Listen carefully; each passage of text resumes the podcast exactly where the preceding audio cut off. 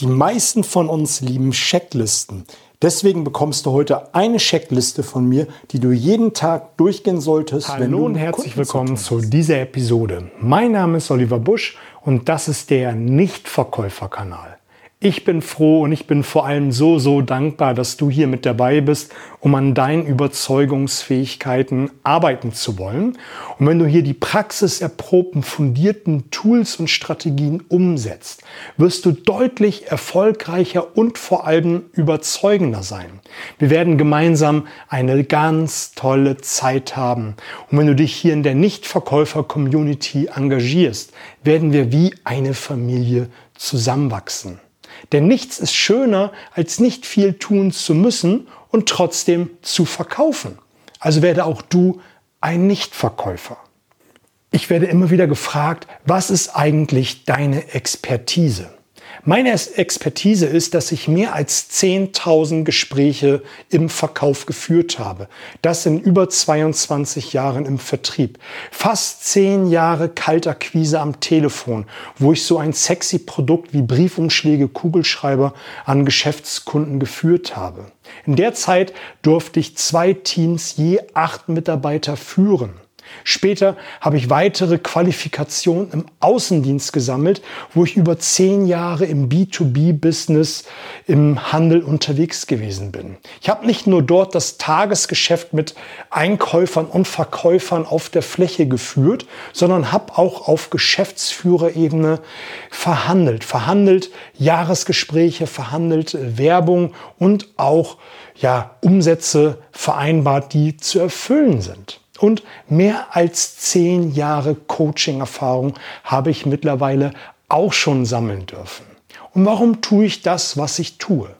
Ich kann es einfach nicht mehr ertragen, dass jeden Tag jeden Abend so viele Vertriebler und Vertrieblerinnen zu Hause auf dem Sofa sitzen, frustriert sind, weil sie einfach nicht die Umsätze eingefahren haben, die sie sich vorgestellt haben, dass sie Angst haben, nächsten Tag wieder in den Job zu gehen, weil sie Angst vor Ablehnung haben, Angst haben, nicht die Preise zu erzielen, die sie eigentlich erzielen können. Und da möchte ich helfen, helfen, dass du rausgehst und Spaß hast am Verkaufen und einfach nicht mehr viel tun musst, um zu verkaufen. Also werde auch du ein Nichtverkäufer und lass uns jetzt in die heutige Episode 17 einsteigen. ganze Punkte umfasst diese Checkliste, die ich für dich erarbeitet habe. Wenn du diese Checkliste haben möchtest in schriftlicher Form als PDF, schreib mir einfach eine E-Mail. Ich schicke sie dir dann sehr, sehr gerne zu. Oder du hörst die Folge ein zweites Mal oder holst dir fix jetzt einen Stift und Zettel und schreibst dir die Punkte auf, die du ähm, abhaken musst, um dann optimal für jedes Verkaufsgespräch äh, vorbereitet zu sein.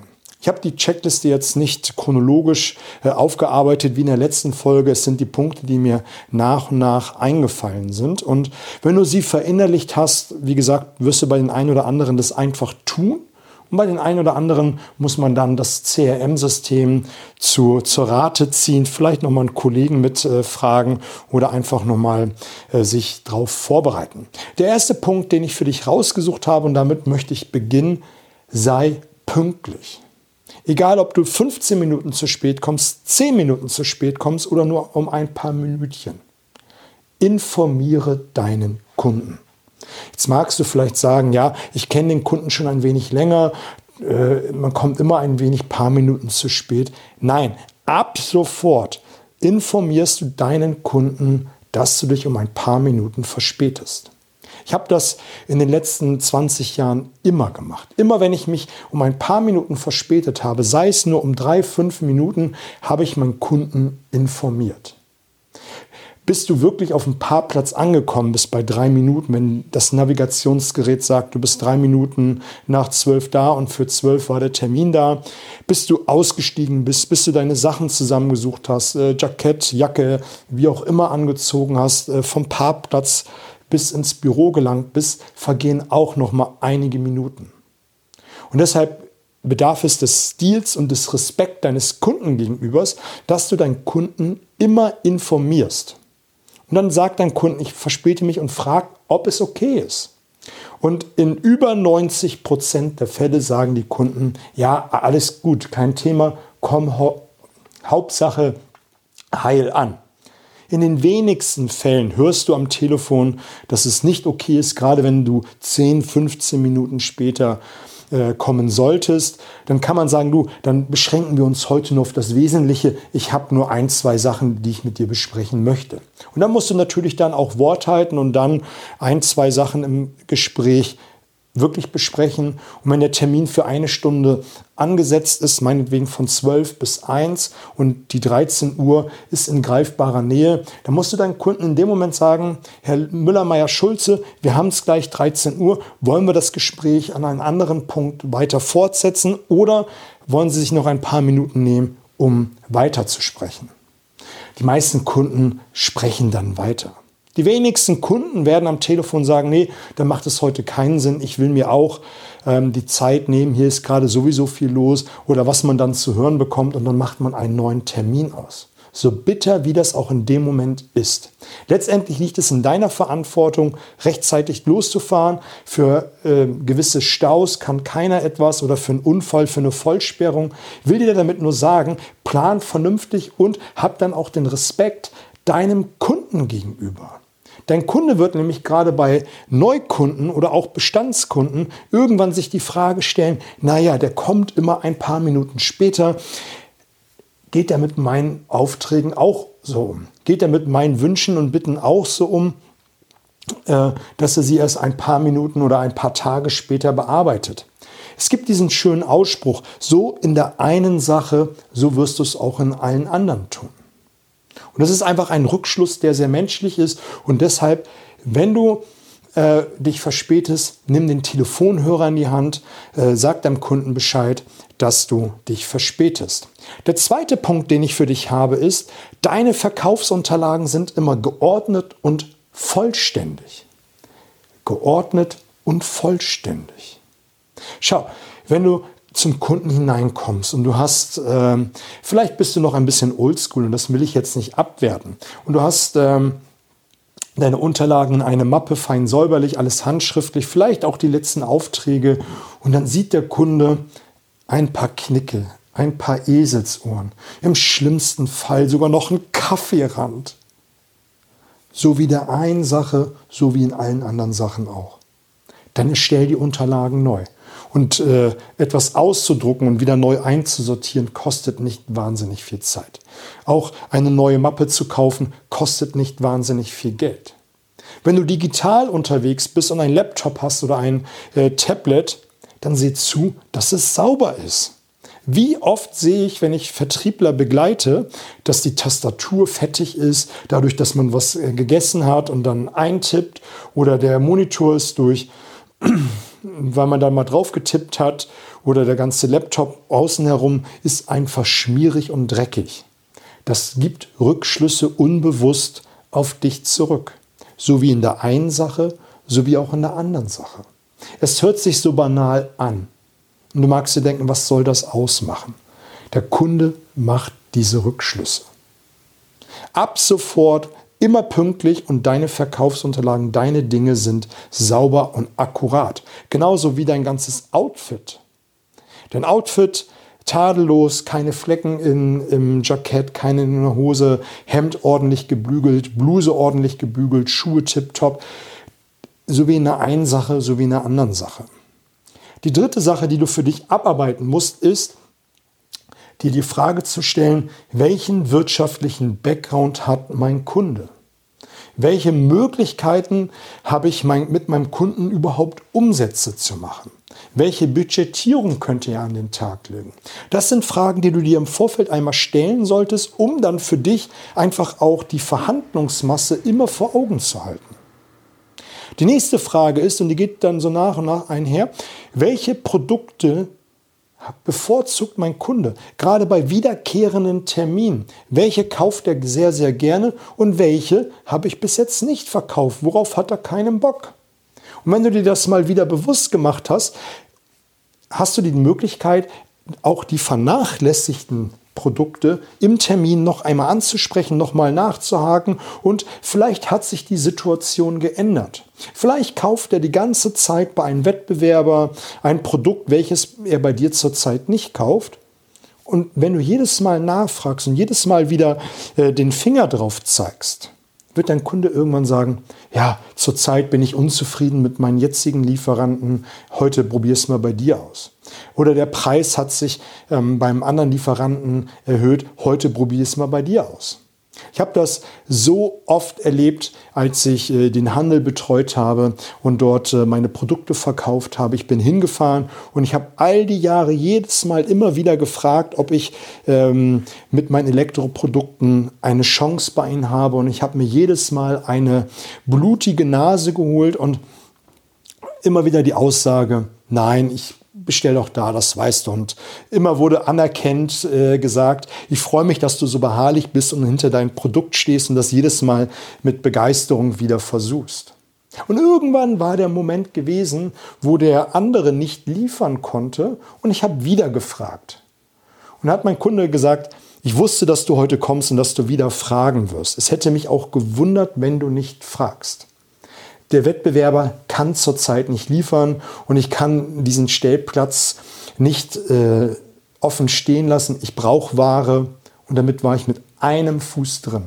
Er hat ein Produkt bestellt und dann habe ich ein paar Tage später angerufen, gefragt, ob schon die ersten äh, abverkauft worden sind. Und der Kunde erzählte mir, ja, es hat gut funktioniert, ähm, super dann habe ich natürlich die Chance genutzt und auch gleich nochmal nachgefragt, ob wir die Produktpalette erweitern wollen. Und nach und nach hat sich dann einfach die Situation ergeben, dass der Lieferant, mein Wettbewerber, draußen gewesen ist und ich dann der Hauptlieferant für ein bis jetzt oder zuvor vernachlässigtes Produkt gewesen ist. Und das macht auch letztendlich den Unterschied zwischen einem guten normalen Verkäufer aus und den Top-Performern. Die Top-Performer, die sind hartnäckig, die bleiben immer am Ball, die probieren es immer und immer wieder. Ich habe das in letzter Zeit in meinen Instagram-Stories und äh, Posts immer wieder betont. Top-Verkäufer sind hartnäckig, beharrlich und begeisterungsfähig. Sie bleiben immer am Ball und probieren es noch einmal und noch einmal und noch einmal, bis sie den Sieg haben. Du hast so lange die Möglichkeit, bis der Kunde endgültig Nein sagt. Du hast so lange die Möglichkeit, bis der Kunde endgültig Nein sagt. Der nächste Punkt, den ich jetzt für dich habe, der ist auch schon so ein bisschen in den vorangegangenen mit dabei gewesen, was er bis jetzt vernachlässigt hat. Nämlich genau, was hat er nicht gekauft und was waren die Gründe, was waren die Widerstände, weshalb er nicht gekauft hat. Und wenn du dir das vor jedem Termin immer wieder bewusst gemacht hast, dann hast du immer wieder, ich sage jetzt mal ein bisschen salopp, einen Angriffspunkt darauf äh, zu reagieren. Vielleicht hat sich auch was in deiner Produktpalette verbessert, dass dein Kunde immer bemängelt hat, äh, dass die und jene Funktion nicht mit dabei ist, dass äh, eine bestimmte Dienstleistung nicht mit inkludiert ist und mittlerweile ist eine gewisse Zeit vergangen und dein Unternehmen hat etwas getan oder du hast etwas getan, wenn du selbstständig bist und hast es selbst verbessert oder verbessern lassen oder eine, äh, einen Zusatznutzen mit inkludiert und du hast es einfach nicht mehr äh, angesprochen, weil du es vernachlässigt hast. Und jetzt hast du dich nochmal wieder äh, besonnen und sprichst es bei dem Kunden an. Und jetzt kauft er. Jetzt ist er bereit, weil es jetzt mit dabei ist, was er all die ganze Zeit ähm, bemängelt hat. Und genau das, das sind die mit zwei größten, äh, nicht die größten, aber es sind eins der Umsatz, Treiber schlechthin, dass man immer wieder Produkte nachfragt, die der Kunde bis jetzt vernachlässigt hat, oder man hat etwas verbessert und jetzt die Möglichkeit, dem Kunden das Produkt schmackhaft zu machen und dass er die Möglichkeit hat, Ja zu sagen. Und dann hast du darüber einen immensen Schub nochmal mit dem Kunden Umsatz zu generieren. Die nächsten Punkt auf der Checkliste ist, den du unbedingt abhaken solltest oder beantworten solltest, bevor du zum Kunden fährst. Welche Zusage hast du ihm gemacht? Jetzt kann es natürlich sein, dass du Neukunden hast oder einen Bestandskunden. Spielt auch gar keine Rolle. Beim Neukunden hast du vielleicht äh, ein Akquisegespräch mit ihm geführt, hast den Termin gefixt, hast schon mal die erste Bedarfsanalyse gemacht, damit du dich äh, super vorbereiten kannst. Und dein Kunde möchte noch von dir ein, zwei Informationen haben. Und jetzt bereitest du dich ein, zwei Tage vor dem Termin vor und jetzt ist es natürlich Zeit daran, diese Frage spätestens zu beantworten. Spätestens. Vielleicht muss, hätte man die Sache schon direkt nach dem Telefonat erledigen sollen. Was hast du ihm zugesagt, aber noch nicht gemacht? Oder was musst du mitbringen zum Termin? Genauso wie bei Bestandskunden. Wenn du immer wiederkehrende Termine hast, alle vier, sechs, acht Wochen, wie auch immer, welche Zusagen hast du ihm gemacht und was ist davon erledigt? Und da möchte ich dir einen Zusatztipp geben. Gerade bei Bestandskunden, wo du immer wiederkehrende Termine hast. Wenn du eine Zusage am, am im Termin gemacht hast, informiere deinem Kunden im Nachgang über den Verlauf der Zusagen und ähm, was du alles mit ihm besprochen hast, wie der Status quo ist. Damit er immer die ganze Zeit das Gefühl hat, da passiert etwas, ähm, du tust etwas, da ist jemand am Ball, da bewegt sich etwas. Und dadurch, dass du deinen Kunden immer wieder kontaktierst, und das ist der schöne Zusatznutzen dabei, hast du immer wieder Vertrauensaufbau, Vertrauensaufbau. Ähm, er hat eine bessere Bindung zu dir. Er merkt, ah, da tut sich etwas, der ist engagiert, der hält sein Wort. Diese Zusagen, die man macht, die nehmen viele zu leicht auf die Schulter und sagen, naja, ich habe zugesagt, dann mache ich es. Natürlich nimmt dein Kunde das wahr. Wenn du deine Zusage gehalten hast und es geklappt hat, dass es umgesetzt wurde, dass es funktioniert, natürlich nimmt er das wahr. Aber wenn du ihn permanent darüber informierst, hat er noch ein viel, viel besseres äh, Gefühl und nimmt es nicht als Selbstverständlichkeit wahr. Dein Wettbewerb wird vielleicht ähnliche Zusagen machen, aber er wird deinen Kunden nicht informieren. Gehe die Extrameile, mach dir die Mühe und informiere deinen Kunden. Und je nach Zusage, das muss man mal mit Fingergespitzengefühl machen, ist, dass du eine WhatsApp schreibst, eine E-Mail schreibst oder den Telefonhörer in die Hand nimmst, deinen Kunden anrufst und ihn sagst, ich habe Punkt A, B und C erledigt. Da hast du immer die Möglichkeit, mit dem Kunden noch mal ein paar Sätze zu sprechen, sei es beruflich, privat, was auch immer. Du hast immer die Möglichkeit. Und das ist das Spannende, dieser Zusatznutzen. Dein Kunde merkt, da tut sich etwas, da wird Wort gehalten, Vertrauen wird aufgebaut, die Bindung wird größer und da bekommst du einfach nochmal ein anderes Gefühl zum Kunden, wenn du mit ihnen häufiger sprichst. Genauso wie der nächste Punkt. Welche Fragen hat dein Kunde letztes Mal gestellt? Ist so ähnlich wie Zusagen. Aber welche Fragen musst du beantworten? Vielleicht hat er Fragen in der Präsentation gestellt, die du nicht beantworten konntest, was ja völlig okay ist. Man kann nicht alles wissen.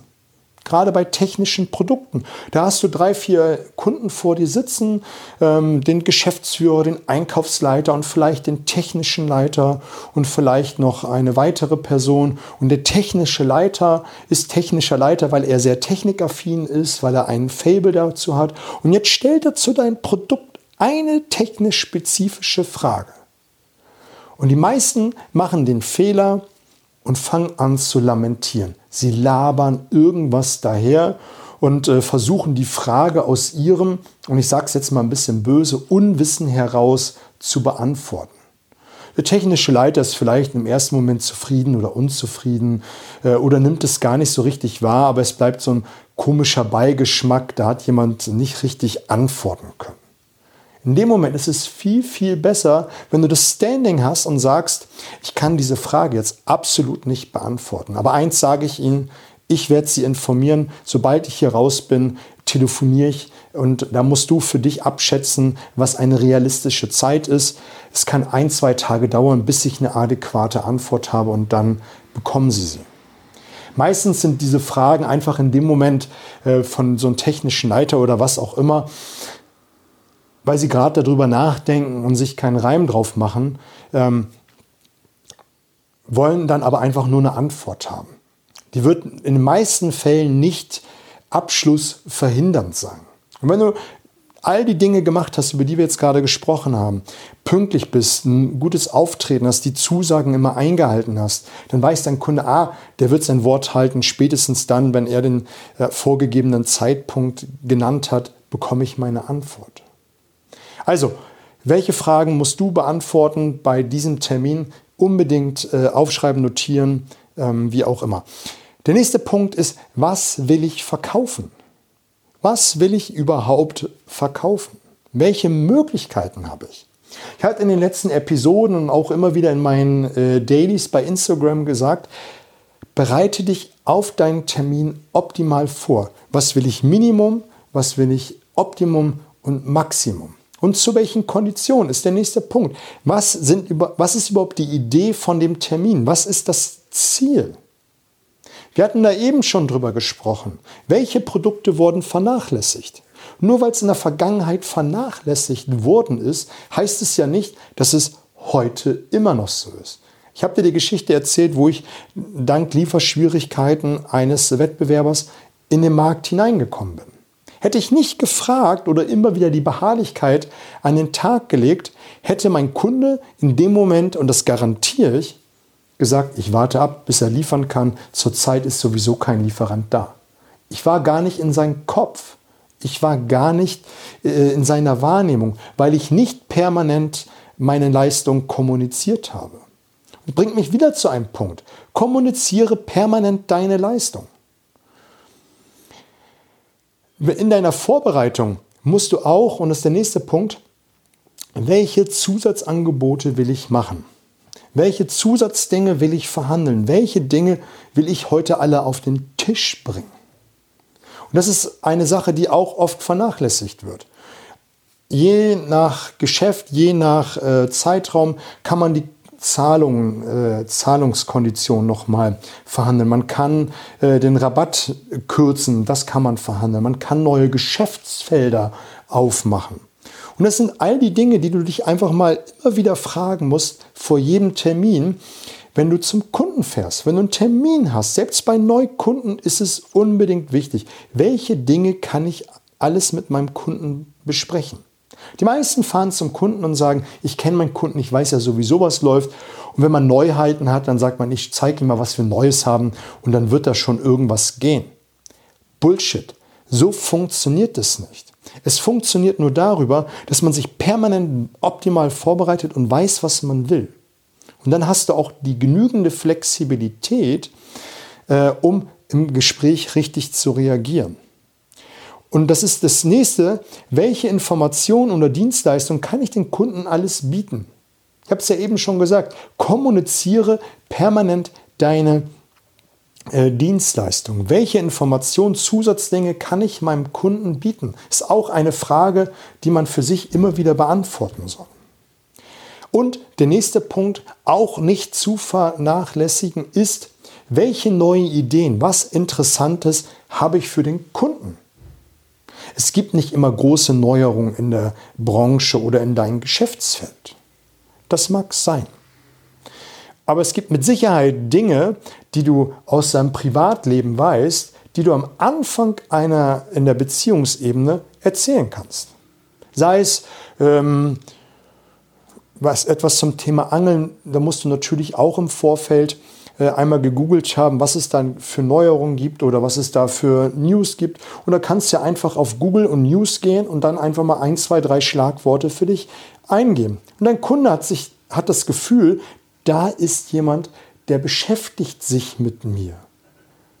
Der interessiert sich für mich. Wir wollen mit Menschen zu tun haben, die wir interessant finden, die sich äh, um uns kümmern, die Interesse an uns haben. Die meisten machen nur eins zu eins Business. Man setzt sich zusammen, man hat den Termin, redet vielleicht ein, zwei Sachen privat, aber recht oberflächlich. Und das ist uninteressant. Wir wollen Input, wir wollen etwas Neues, wir wollen jemanden, der sich für uns interessiert. Ich hatte vor ein paar Tagen äh, ein Instagram Live gemacht, da ging es um Preiserhöhung durchsetzen. Und du kannst Preiserhöhungen leichter durchsetzen bei Menschen, die du, mit denen du eine gute Beziehung hast, für die du interessant bist. Wenn dich das interessiert, das Thema Preiserhöhung, geh auf meinen Instagram-Account, den findest du auch in den Show Notes. Da gehe ich ein bisschen ausführlicher darauf ein, als wie jetzt in dieser äh, Podcast-Folge. Und wenn du immer wieder eine Neuerung hast, dann kannst du auch das Gespräch besser eröffnen. Du kannst auf die Gefühlsebene gehen, du kannst auf die Verstandsebene gehen. Ich bin ja eher ein Fan davon, die Beziehungsebene nicht nur zu nutzen, um äh, die Beziehung mit dem Kunden zu vertiefen, sondern auch den Rahmen zu schaffen.